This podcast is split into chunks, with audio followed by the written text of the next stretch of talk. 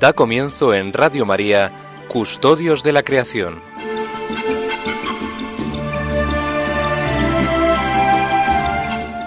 Dirigido por Lorena del Rey.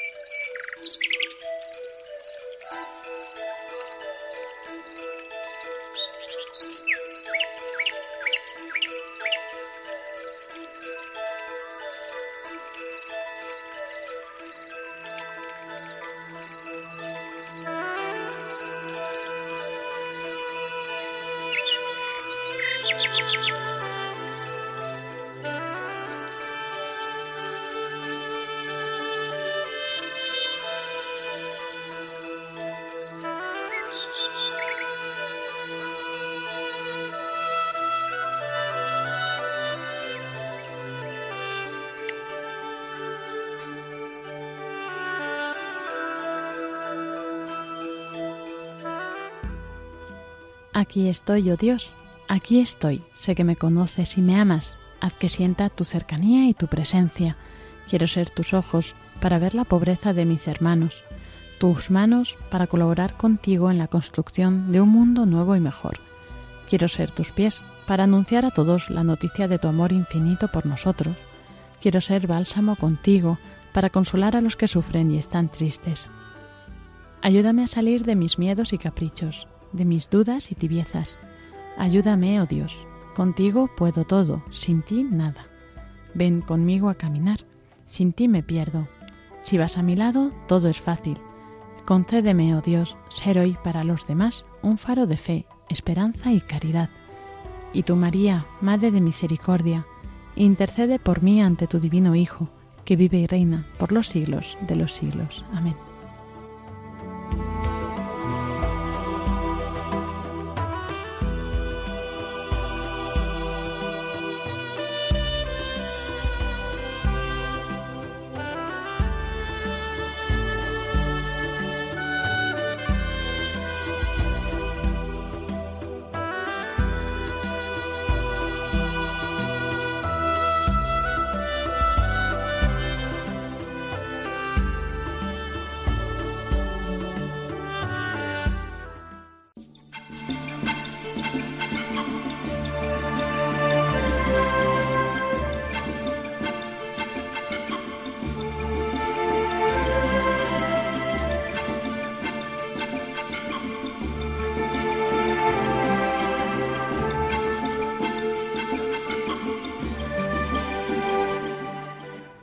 Tardes, queridos oyentes. Bienvenidos un sábado más a este programa de Custodios de la Creación que hacemos aquí en Radio María. Y bueno, hemos eh, comenzado con esta oración que nos ha facilitado Monseñor Fernando Chica Arellano, que hemos tenido alguna vez en este programa con pues entrevistas como muy interesantes. Y hoy nos disponemos a ofrecerles también un programa que esperamos que sea de su agrado.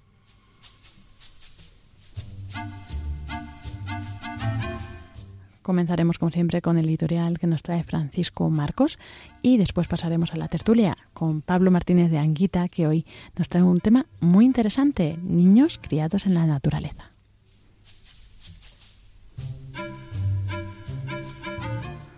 Y por último, Iván seguirá recorriendo con nosotros los árboles en la Biblia, hoy con el incienso.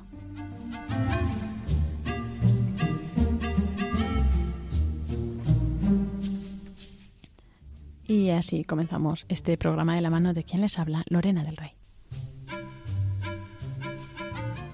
Queridos amigos de Custodios de la Creación, El coloquio de esta tarde lo vamos a tener sobre un tema muy bonito, del que también hemos hablado en algunas editoriales. Ese tema es el tema de la primavera. La primavera supone en nuestras latitudes, en nuestra zona de España, en Portugal, en Grecia, en Italia, supone fundamentalmente cuatro cosas. Lo primero supone el nacimiento de la nueva vida.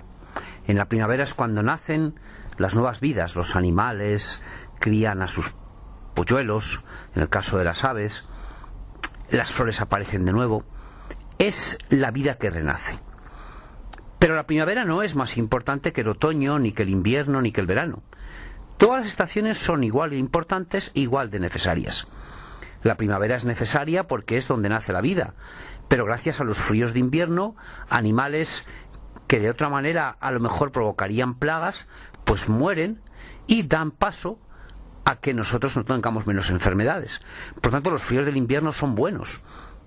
Y las nieves del invierno mucho más, porque las nieves del invierno permiten que el agua en forma de nieve se mantenga en las montañas para que luego al deshelarse en primavera inunde todos los valles. Por tanto, el invierno es importante. Pero también es el verano importante, porque todos los calores del verano permiten que maduren los frutos. Con las temperaturas que tenemos en primavera, los frutos no podrían madurar, pero sin embargo con los calores del verano sí maduran. Por ejemplo, las piñas de los pinos en primavera no se podrían abrir, pero con todo el calor que reciben en verano, las piñas de los pinos se abren, se llama dehiscencia por calor, y lanzan sus pinos, sus piñones, dejan caer sus piñones al suelo, y de los piñones posteriormente crece otro árbol crece otro pino. Por tanto, no hay ninguna estación que sea más importante de todas. Normalmente a casi todos les gusta más la primavera y el otoño. La primavera por las flores y el otoño por el colorido de las hojas. Pero hay otros, sin embargo, lo que les gusta más es el verano, porque les gusta ir a la playa, les gusta tener calor, les gusta bañarse. Y hay otros, mm, los menos, pero también los hay, que lo que les gusta es el invierno, porque en el invierno dicen que hay nieve y pueden ir a esquiar. Los amantes del esquí, pues les gusta el invierno. La primavera es igual de bonita que el otoño y que el invierno y que el verano. Hay que saber buscar la belleza de la primavera, hay que saber buscar la belleza del otoño, del invierno y del verano. El segundo punto interesante de la primavera es que la primavera es una estación de luz. Y eso sí que es importante, porque a casi todos nos gusta la luz. Normalmente la noche tiene sus puntos bonitos, tiene pues su encanto, pero a casi todos, y más eh, en estos ambientes, como hemos dicho, mediterráneos, nos gusta la luz. Y en la primavera hay mucha más luz que el verano. Yo recuerdo que cuando fui con mi madre a Estados Unidos, estuve allí una temporada, seis meses, y mi madre me fue a visitar dos meses, en los meses de julio y agosto. Ella era castellana y le encantaba la luz. Entonces, lo que más le gustaba era la luz. Y lo que más echaba en falta a finales de agosto, yo estaba en el norte de Estados Unidos, muy cerca ya de Canadá, era que ya anochecía más pronto. Entonces a ella le volvía triste, porque ella lo que le gusta es toda la luminosidad que tiene la primavera, en comparación con el verano que se hace de noche más temprano.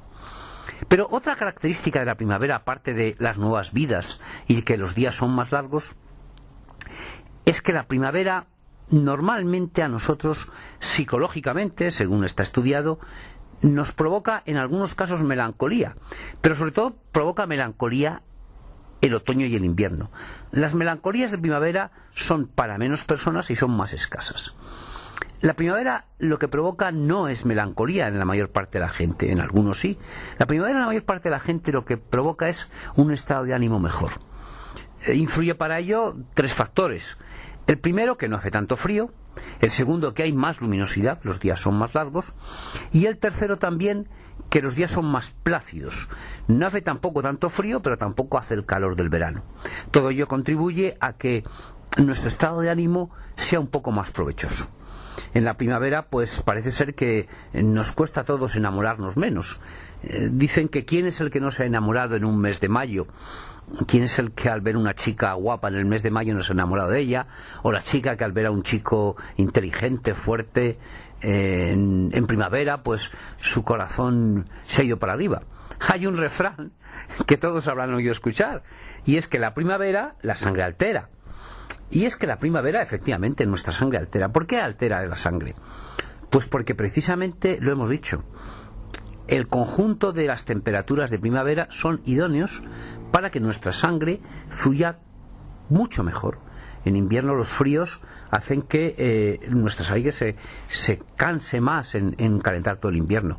Y en verano, pues todos los calores nos hacen sudar y no sentimos esa alegría que siente la sangre, o la sentimos quizá en exceso.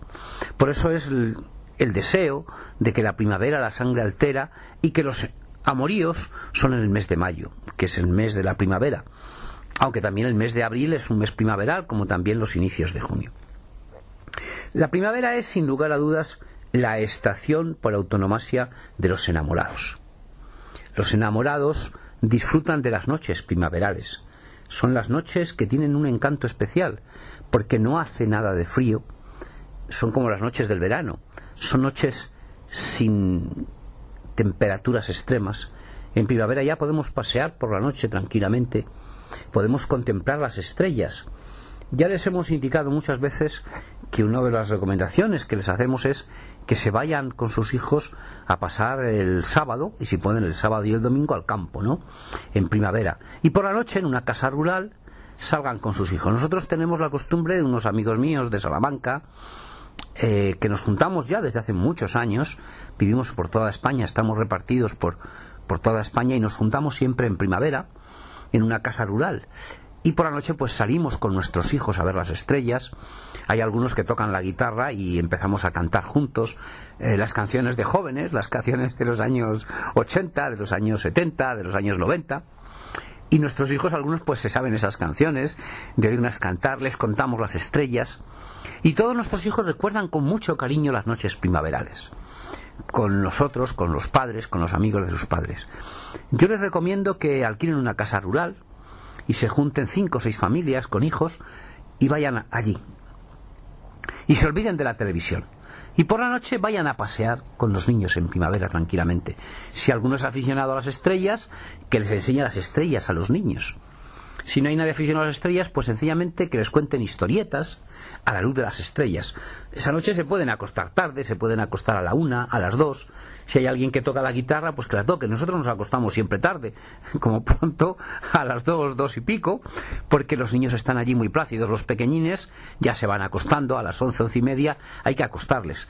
Pero los mayores ya se van quedando más tiempo. Las noches primaverales son noches deliciosas son noches llenas de cariño, son noches que anteceden a unos amaneceres deliciosos. Es un regalo de Dios la primavera, como es un regalo de Dios el otoño, el invierno y el verano. Pero quizás para muchos de nosotros es un regalo precioso. La primavera es el momento para cantar las obras maravillosas del Creador. Decía San Ignacio de Loyola, ese gran santo español, que el hombre es creado para alabar, dar reverencia y glorificar a Dios y mediante esto salvar su alma. Pues en primavera es el momento ideal para alabar al Creador. Nosotros acabamos esas noches primaverales con todos nuestros amigos eh, del Foro de Cultura, si nos llamamos, los amigos del Foro. Acabamos siempre cantando una canción eh, que dice más o menos algo así, como que cuando el día ya termina, nos hacemos, si podemos, al lado del fuego, es el fuego quien anima. Porque el fuego fuego, una, fogata hecha en primavera, por la noche pues da calor, pero tiene su encanto, tiene su belleza.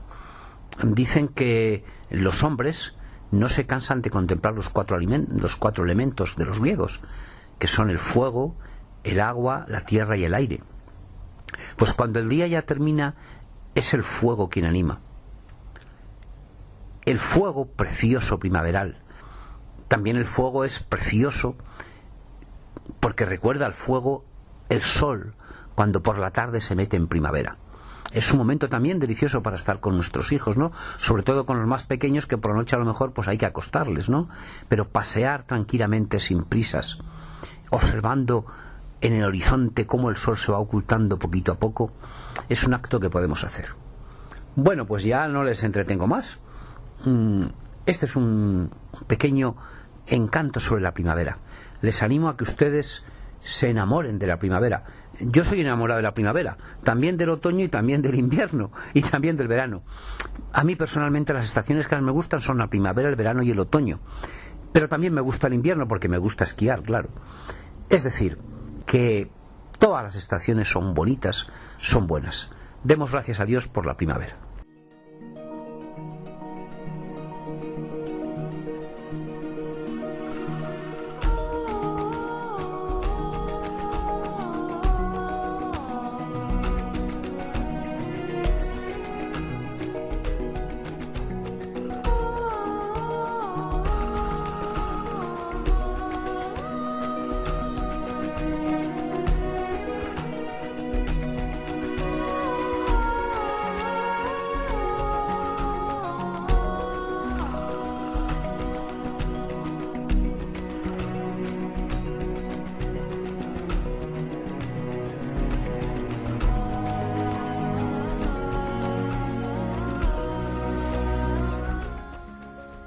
Y llegamos a nuestra sección de la tertulia con Pablo Martínez de Anguita. Buenas tardes, Pablo. Muy buenas tardes, Lorena. Buenas tardes a todos. ¿Qué tal? Muy bien. Nos alegramos de tenerte por aquí, ¿eh? Una, una semana que parece de verano. Por un lado un gusto y por otro a mí tanto calor a veces me asusta. Sí, Estuve en la sierra este verano y decía, pues esto, digo este verano, este, este, esta semana y digo, parece verano. Eso es. Y sí, sí, sí, normal, no me extraña que te asuste tanto calor. Yo soy más de frío a- también. A, ver qué pasa este verano, claro. Ya, pues sí. Y bueno, pues hoy, aunque sé que quieres hablarnos de otra cosa, yo voy a empezar con un tema que creo que nos atañe y que, bueno, pues hace unos días, el 3 de marzo, era el Día, eh, el día Internacional del, en las Naciones Unidas de la Naturaleza ¿no? y de la Vida Silvestre. Y bueno, pues recordamos a los oyentes hace unos cuantos programas que hacíamos un programa dedicado a por qué era importante la conservación de las especies, ¿no? O sea, pues por la riqueza que suponen a nivel eh, biológico, a nivel, por ejemplo, de eh, para poder resolver enfermedades, encontrar, eh, pues eso, algunas curas para también a nivel económico, a nivel social y nosotros pues le añadíamos ese extra, ese plus, ¿no? De también pues por el valor que tienen por ser criaturas de Dios, ¿no? Pues yo y además le quería dar otra vuelta de tuerca. Tú has hablado de dos cosas muy bonitas, de cómo el ser humano conserva las otras especies y por otro lado de, pues de- del valor que esas especies tienen para nosotros. Pero hay una cosa muy bonita, cuando de algún modo Cristo viene al mundo, se pone de manifiesto que la gratuidad es la ley última de la vida. Es decir, que, que ni siquiera nosotros cuidamos por los beneficios que podemos obtener, sino porque vivimos agradecidos, ¿no? Y es verdad que hoy es el... Bueno, hoy, hoy no. Ya pasó, ya pasó. ya pasó, ya pasó hace bastante. Pero es verdad que, que ha sido el Día Mundial y entonces nos planteamos qué podemos hacer por otras especies. Pero yo le quería dar la vuelta y decía, ¿hay otras especies que son gratuitas con nosotros y nos cuidan sin pedir nada a cambio? Algunos, ¿no? Supongo que los que tienen perros, pues los perros en su casa les cuidan también. Sí, no, no, pero ahí estamos nosotros cuidando a los perros, pero ¿y los animales? Ellos hacen compañía. Pero yo tengo ahí la hipótesis de que la gratuidad de, de- y la misericordia flotan en el ambiente y, por decirlo así, flotan en la evolución. Y, y en ese sentido, claro, digo, los animales hacen algo por nosotros gratuitamente, ¿qué es el instinto? En fin, yo tengo más preguntas que respuestas, ¿no? Pero hay un caso que, que, pues quería traer hoy a colación en relación a la, pues por eso, por, por- por profundizar y, y por quizá plantear más, más mm, preguntas de que respuestas tengo, que es cuando las especies animales han cuidado a los seres humanos. Y un caso muy específico y muy impactante es el de los niños que han sido criados por animales salvajes. ¿Tú sabías que existían? ¿Mm? El primer caso en la historia yo, que tenemos datado probablemente fue el de Rómulo y Remo, amamantados por una loba. ¿Tú crees que eso fue verdad?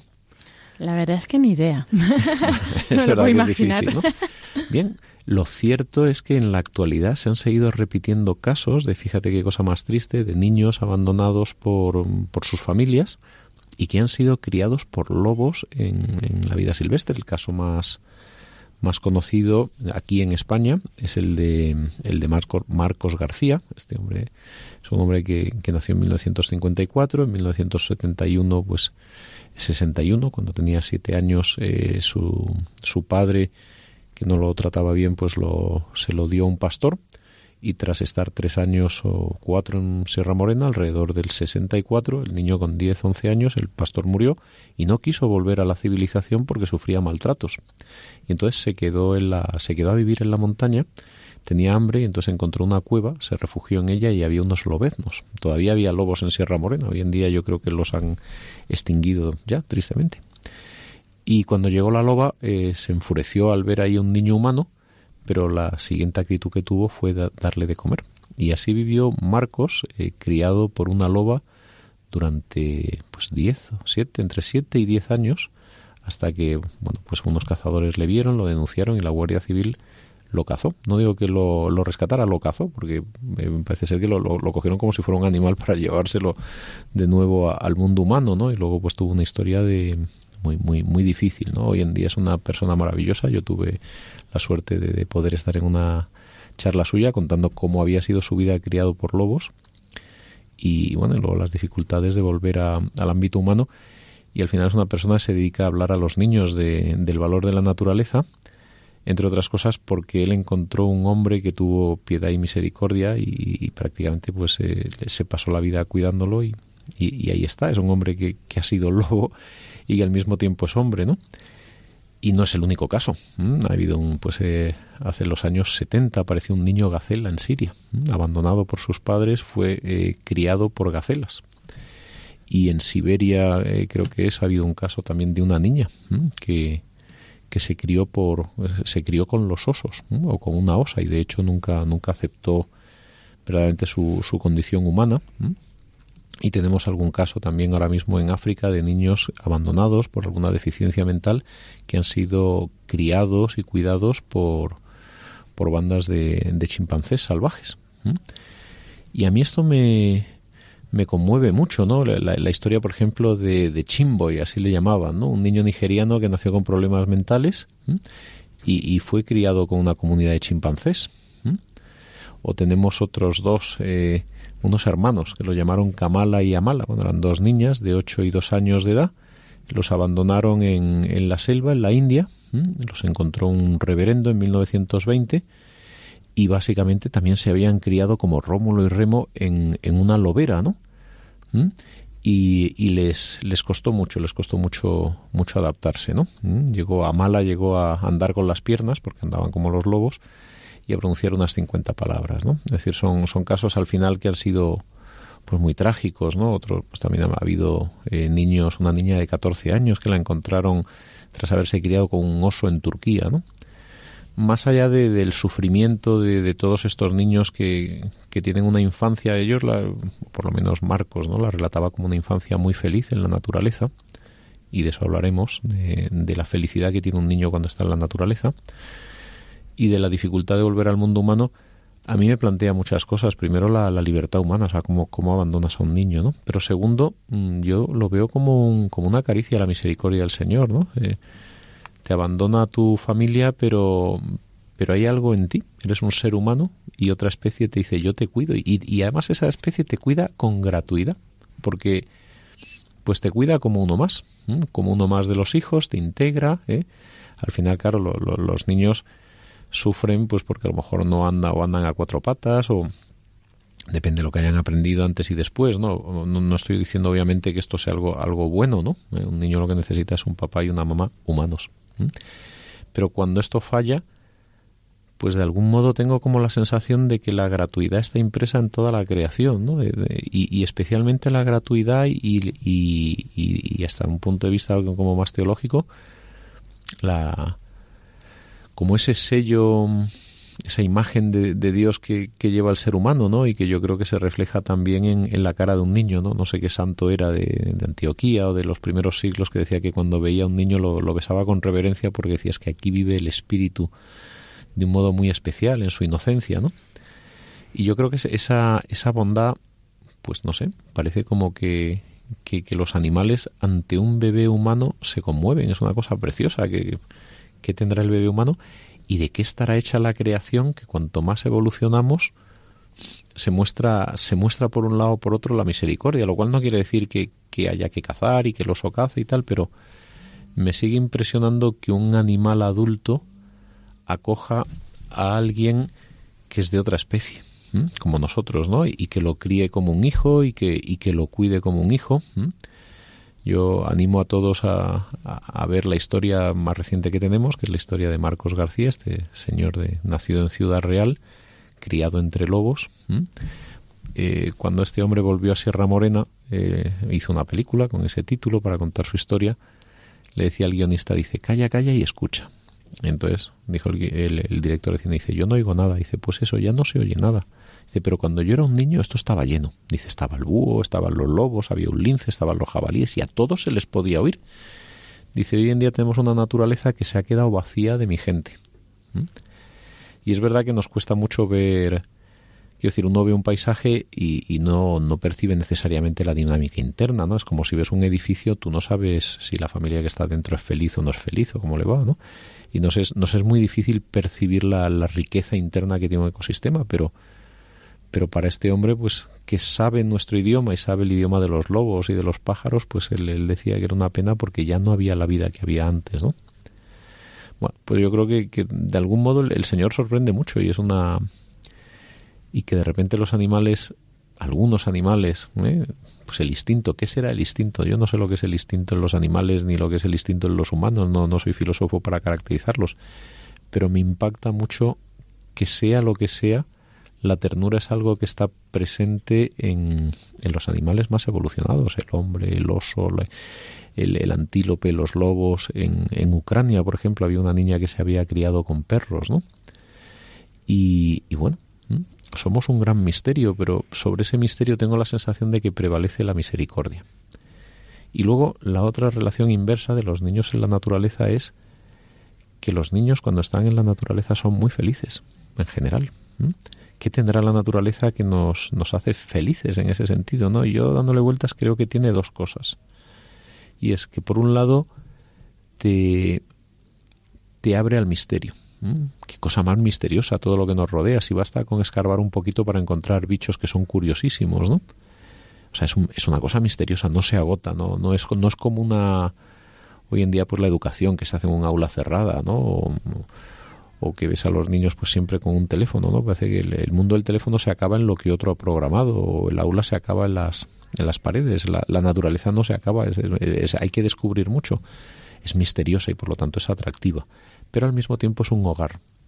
Cuando superas, si es que lo has tenido, el primer miedo inicial, te das cuenta de que estás en un hogar eh, acogedor y misterioso. Y para mí ese es como el, el, otro signo, ¿no? Por un lado tienes como esa, esa esa misericordia que yo intuyo que hay en los animales que han acogido a, los, a los niños abandonados y por otro lado esa presencia de Dios en la, en la belleza de la naturaleza que hace que te sientas bien. ¿no? Entonces creo que, en el Día de la Naturaleza eh, que, hemos celebrado el, el 3 de marzo, creo que no solo tenemos que, que centrarnos en el esfuerzo que tenemos que hacer por conservar, sino en comprender que es ese misterio tan grande y para nosotros, pues que somos cristianos, eh, yo creo que es una oportunidad de decir, Señor, esto es tu lenguaje, tú estás aquí presente, déjame escucharte para entender mejor la belleza de la vida y tu belleza. Esto es la lo que lo que yo veo, ¿no? Y, creo que esto de algún modo nos, nos tiene que ayudar mucho a, a replantearnos la relación con la naturaleza y con los animales, ¿no? Qué cosa más grande estos bichos que nos han cuidado gratuitamente, pues cómo será el Padre que ha hecho todo esto. Sí, la verdad es que la providencia de Dios no es es increíble y es un misterio también, ¿no? Y, bueno, o sea, tampoco eso quiere decir que que todo el mundo haya tenido una buena experiencia, ¿no? O sea, también es verdad que hay gente que a lo mejor, pues, tanto con animales como con la naturaleza, ha tenido a lo mejor algún problema, alguna experiencia dura. Sí, como en el colegio también has podido tener una experiencia dura con una maestra y tal, pero aún así eh, yo siempre percibo que hay una, y esto es a lo que siempre animo a nuestros oyentes, a que no se cansen nunca de buscar esa, esa nota de fondo bella que late de un modo misterioso y, y esta es una forma de, de ellas. El, otro día me leía un, un, libro de una gran escritora católica americana, de Flannery O'Connor, que se llama Misterio y Maneras, y decía, la literatura es la forma de entender cómo se encarna el misterio en las maneras. Es una definición muy bonita de literatura a través de los cuentos. Pues yo creo que también la contemplación de la naturaleza es como la literatura, es una forma de, de intentar descubrir cómo se encarna el misterio infinito en las maneras de la vida. Así es. Pues muchas gracias, Pablo, por compartirnos hoy estas experiencias tan tan curiosas, ¿no? Y bueno, pues esperamos que también a los oyentes les haya gustado y pues les haya servido. Pues nada, y a disfrutar de estos días tan maravillosos que está haciendo. Eso, a ver cuánto duran. bueno, pues muy buenas tardes y hasta dentro de 15 días. Hasta la vista.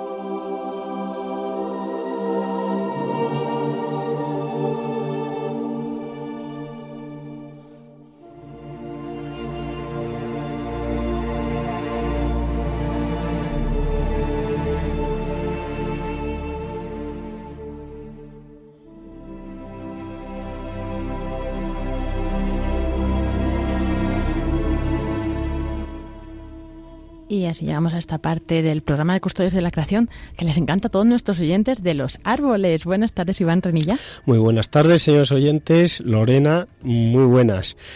Pues esta tarde de sábado ya avancemos avanzando en los árboles que sí que es verdad que van quedando menos, pero pero aún quedan, aún quedan. Entonces todavía tenemos algunos sábados con, con estos árboles. El de hoy concretamente es el incienso. No sabía que el incienso era un árbol. Sí, y la mirra, ya... Bueno, la mirra ya lo sabemos ya se lo contamos, Ya se lo contamos en el programa anterior, y el incienso también. Son, son árboles y además árboles que son muy austeros, muy humildes y con una gran capacidad de resistencia pues a la aridez y a, la sequía. Y por eso son también tan tan valiosos, ¿no? Incluso en el mercado son, caros. Muy valiosos, efectivamente. El mercado es muy valioso. De hecho, en Estados Unidos se están, están haciendo estudios, están replanteando el, el estudio de la, del aprovechamiento de incienso, porque hay pocos árboles y, lo que se aprovecha, como ya se les contaré, es la resina. Es decir, que se les hace pequeñas incisiones y se aprovecha la resina.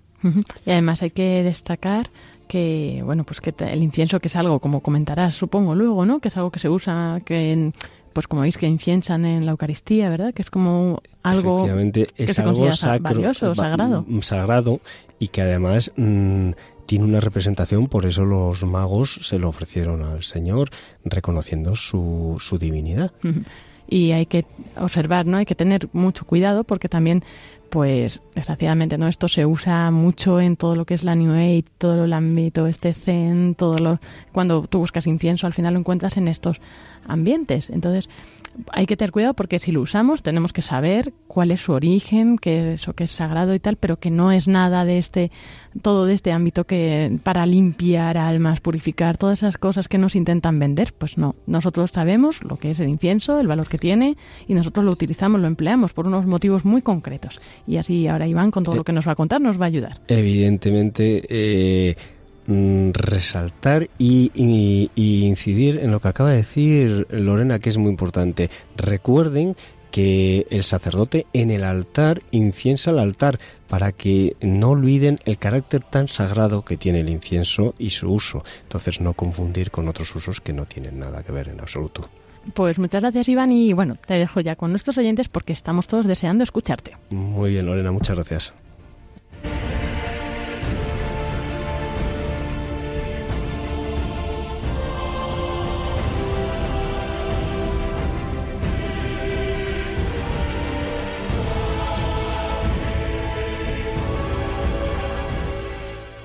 Un sábado más con todos ustedes. Encantado de poderles traer esta sección nuevamente.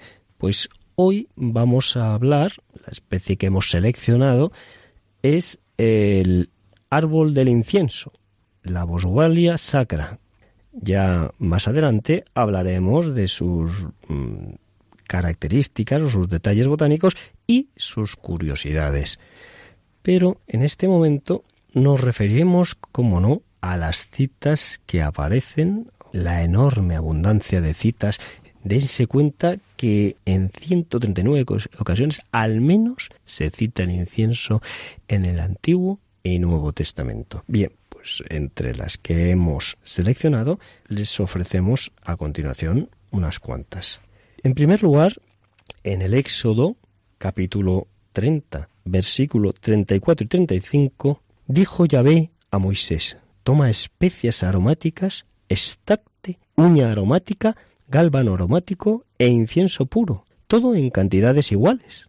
Prepara con ello, según el arte del perfumador, un incienso perfumado, bien mezclado, puro y santo. Bueno, se habrán dado cuenta ustedes de que aparecen algunas especies de las que, bueno, no tan conocidas o que habitualmente pues no escuchamos entre las especies vegetales.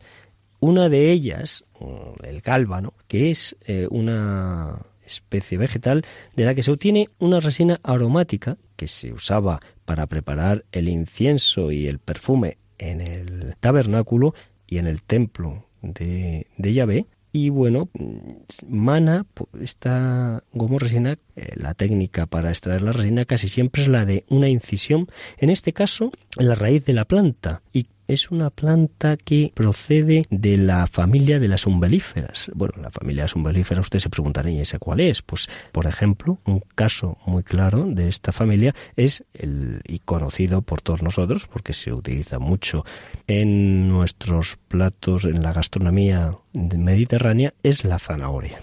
Bueno, pues ya ven ustedes que de ahí se obtiene esta, esta gomorresina procedente del gálbano. Bien, pues el estacte también es eh, una planta, pues muy, muy probablemente sea goma de la planta estoraque o el Stirax officinalis, que se obtenga de esta especie vegetal. En hebreo, eh, la expresión del el estacte significa una gota, porque la palabra o el término que lo identifica es el natab, cuyo significado es gota haciendo referencia a el goteo que se produce una vez realizada la incisión en las ramas, en este caso se hace en las ramas de la planta, el goteo continuo que genera la resina que va manando. Bueno, pues continuando con las eh, citas, primer libro de los Reyes, capítulo 3, versículo 3. Salomón amaba al Señor y anduvo en los estatutos de su padre David. Solamente sacrificaba y quemaba incienso en los lugares altos. En esta cita se ensalza y se, se manifiesta la sabiduría de Salomón y la fidelidad y la lealtad a Yahvé. Bien, en otra siguiente cita, el primer libro de las Crónicas, capítulo 23, versículo 13, los hijos de Amram, Aarón y Moisés, Aarón fue apartado para ser dedicado a las cosas más santas, tanto él como sus hijos, para siempre, a fin de que quemaran incienso delante de Yahvé y le ministraran y bendijeran su nombre para siempre. Muy bien, pues en una siguiente cita, también del libro segundo en este caso no el primero, sino el segundo libro de las Crónicas, capítulo 2, versículo 6, dice así, pero ¿quién será capaz de edificarle casa, siendo que los cielos y los cielos de los cielos no pueden contenerlo? ¿Quién pues soy yo para que le edifique casa, aunque solo sea para quemar incienso delante de él? Se ve perfectamente, pueden ustedes apreciar cómo eh, resalta la magnificencia de, de Yahvé, de Dios, y como pues un, ser humano fiel y humilde pues considera que bueno que él no es cómo va a poder una grandeza tan grande como la de Dios contenerla en una casa construido por los humanos. Es verdaderamente al menos desde mi punto de vista y estoy seguro de que ustedes lo compartirán una preciosísima cita. En otra más adelante Jeremías capítulo 18, versículo 15, pues mi pueblo me ha olvidado, quemando incienso a lo que es vanidad, ha tropezado en sus caminos, en las sendas antiguas, para caminar por senderos y no por un camino bien dispuesto. Eh, esta cita mm, tiene una actualidad increíble, ¿no? cuando hace esa, esa mención a que se quema incienso a lo que es vanidad verdaderamente eh, en los días que vivimos, en, los días, en la actualidad, es muy frecuente ¿no? el, ensalzar y el, y el halago de la vanidad, ¿no? pero podemos comprobar que no agrada a nuestro Señor Jesucristo. Ya continuando y para terminar con las citas del Antiguo Testamento mm, en las que aparece el incienso, darles la cita de Daniel capítulo 2 versículo 46 entonces el rey Nabucodonosor se postró sobre su rostro, se humilló ante Daniel y mandó que le ofrecieran presentes e incienso. Bueno, pues a continuación seguiremos con las citas, una pequeña referencia a las citas en el Nuevo Testamento.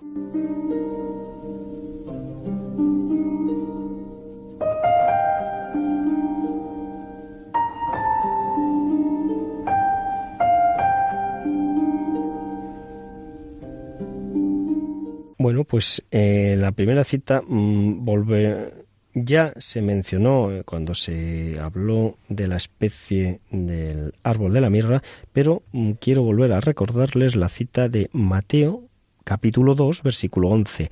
Al entrar en la casa vieron al niño con María, su madre, y postrándose lo adoraron. Luego abriendo sus tesoros, le ofrecieron presentes, oro, incienso y mirra.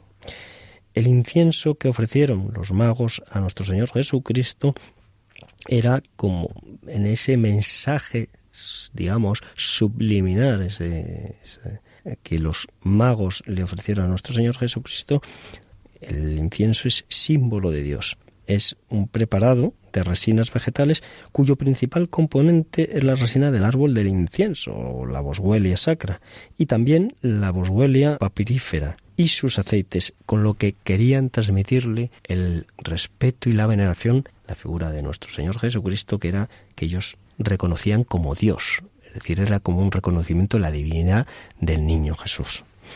Bien, en otra cita ya para finalizar las citas del incienso y también del Nuevo Testamento, en el Apocalipsis capítulo 8 versículo 4, el humo del incienso con las oraciones de los santos subió de la mano del ángel a la presencia de Dios.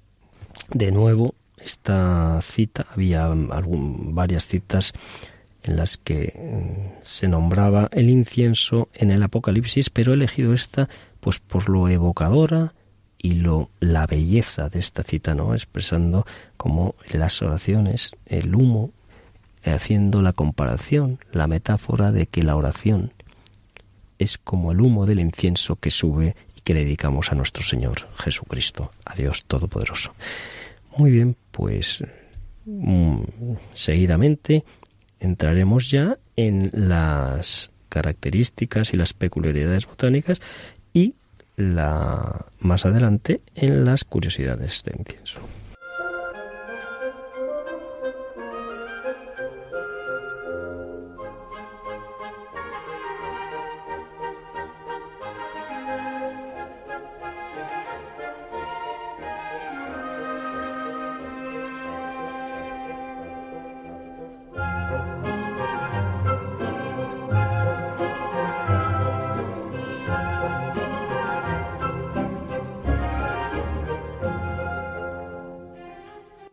Árbol del incienso, como ya hemos dicho, o árbol del olíbano, el nombre científico botánico es Boswellia sacra. Pertenece también, lo mismo que la mirra, a la familia de las burseráceas y en este caso el origen y la distribución del árbol del incienso eh, también es el cuerno de África, en Somalia y Etiopía, y en el sur de Arabia, es decir, en el sur de la península arábiga, en Yemen y en Omán. Se localiza cultivada en regiones secas del nordeste de África, concretamente en Kenia, y al sur de la península arábiga, es decir, que también en Omán y en Yemen se explota y se cultiva al, igual que en, en el país de Kenia. Es un arbolillo también, aunque algo más, crece algo más que el, árbol de la mirra, pero su talla se encuentra entre los 2 y los 8 metros. Puede presentar, en algunos casos, forma arbustiva con varios troncos. Es un árbol de crecimiento lento y, por tanto, es de suponer que sería un, un árbol longevo, pudiendo vivir varios siglos. La floración, pues decirles que es, respecto a las flores, que su flor recuerda a la flor de la manzanilla. Es decir, si ustedes recuerdan, parece como un sol amarillo, un sol cuyo núcleo es amarillo y los pétalos blancos que simulasen los rayos del sol.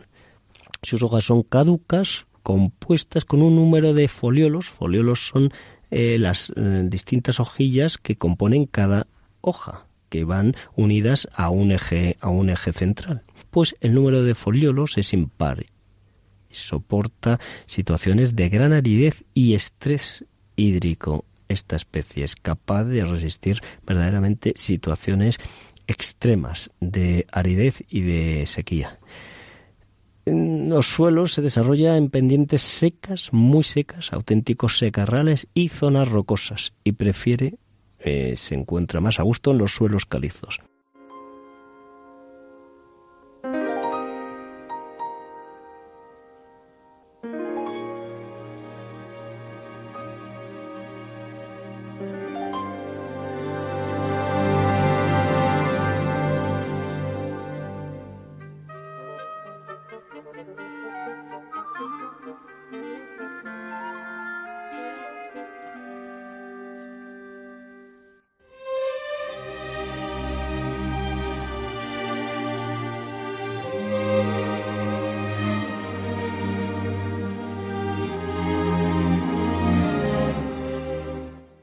Especie del árbol del incienso o el árbol del olíbano. Sus propiedades, las propiedades medicinales, se han considerado de tal importancia que hay eh, universidades investigando en Estados Unidos las aplicaciones medicinales que puede tener esta especie. Está siendo actualmente utilizado para tratar el sangrado, las encías y el mal aliento, la halitosis. Bien, eh, la etimología del incienso pues procede del latín incensum, que es el participio de incendere, que significa encender. La palabra sacra, que procede del latín, cuya expresión es sacer, que significa santo o sagrado. En diversas culturas se le daba nombres relacionados con la leche, debido al aspecto lechoso que tiene la resina, como puede ser lebonat en hebreo, líbanos en griego, y para los árabes luban, para los romanos olivanum, de ahí nombre de árbol del olíbano. El símbolo, como ya les he comentado, es el de la divinidad, por eso habitualmente se utiliza mucho en los templos sagrados como ofrenda o reconocimiento de la divinidad está muy extendido el uso de barritas de incienso, como todos ustedes conocen, aunque se le llama así eh, a muchas barritas que la cantidad de incienso que llevan es eh, mínima, ¿no? Y entonces hay muchas barritas que actualmente se comercializan con el nombre, la denominación de incienso, pero que en la realidad son una mezcla de resinas de otras muchas especies, o pueden ser el romero, el ciprés o la canela.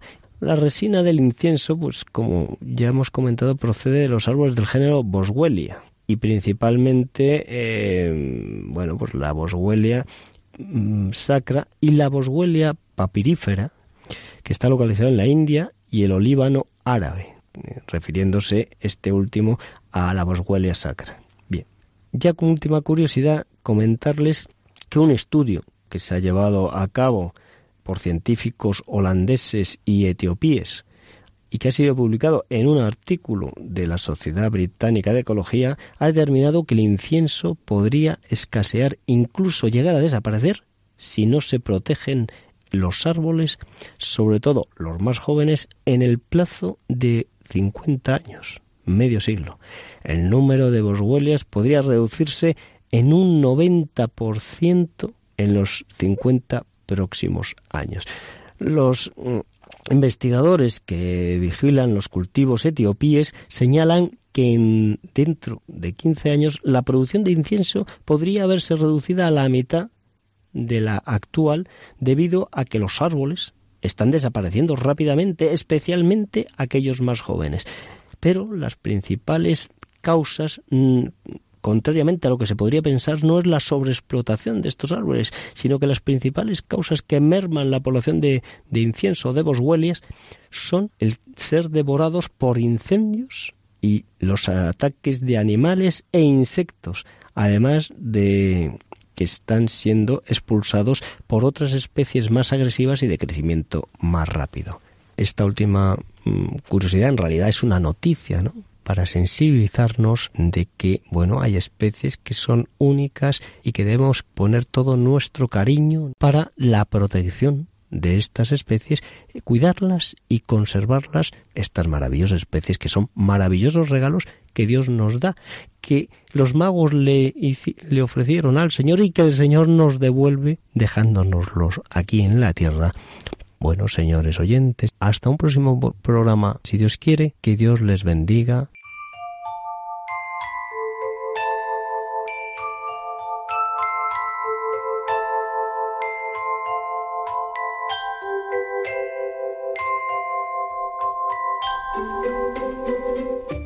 Y así, queridos oyentes, llegamos al final de este programa de Custodios de la Creación que hacemos cada dos semanas aquí en Radio María a las 5 de la tarde. Esperamos que hayáis disfrutado y que nos volvamos a encontrar dentro de dos semanas. Recordaros que seguimos en contacto a través del email custodios de la creación muy fácil el nombre del programa, Custodios de la Creación. Y también en las redes sociales, en Facebook, podéis buscar Custodios de la Creación y ahí podréis contactar con nosotros. Eh, nos comentabais, eh, pues alguna persona que no había podido escuchar el último programa, no pasa nada porque estamos en podcast también, radiomariapodcast.es, ahí podéis buscar todos los programas pasados, emitidos y bueno, pues ir escuchando pues también los que más os hayan gustado. Así que esperamos que tengáis muy buena tarde. Nos despedimos. Les invitamos a seguir en esta sintonía de Radio María. Muy buenas tardes a todos. Un saludo de quienes habla Lorena del Rey y que Dios les bendiga.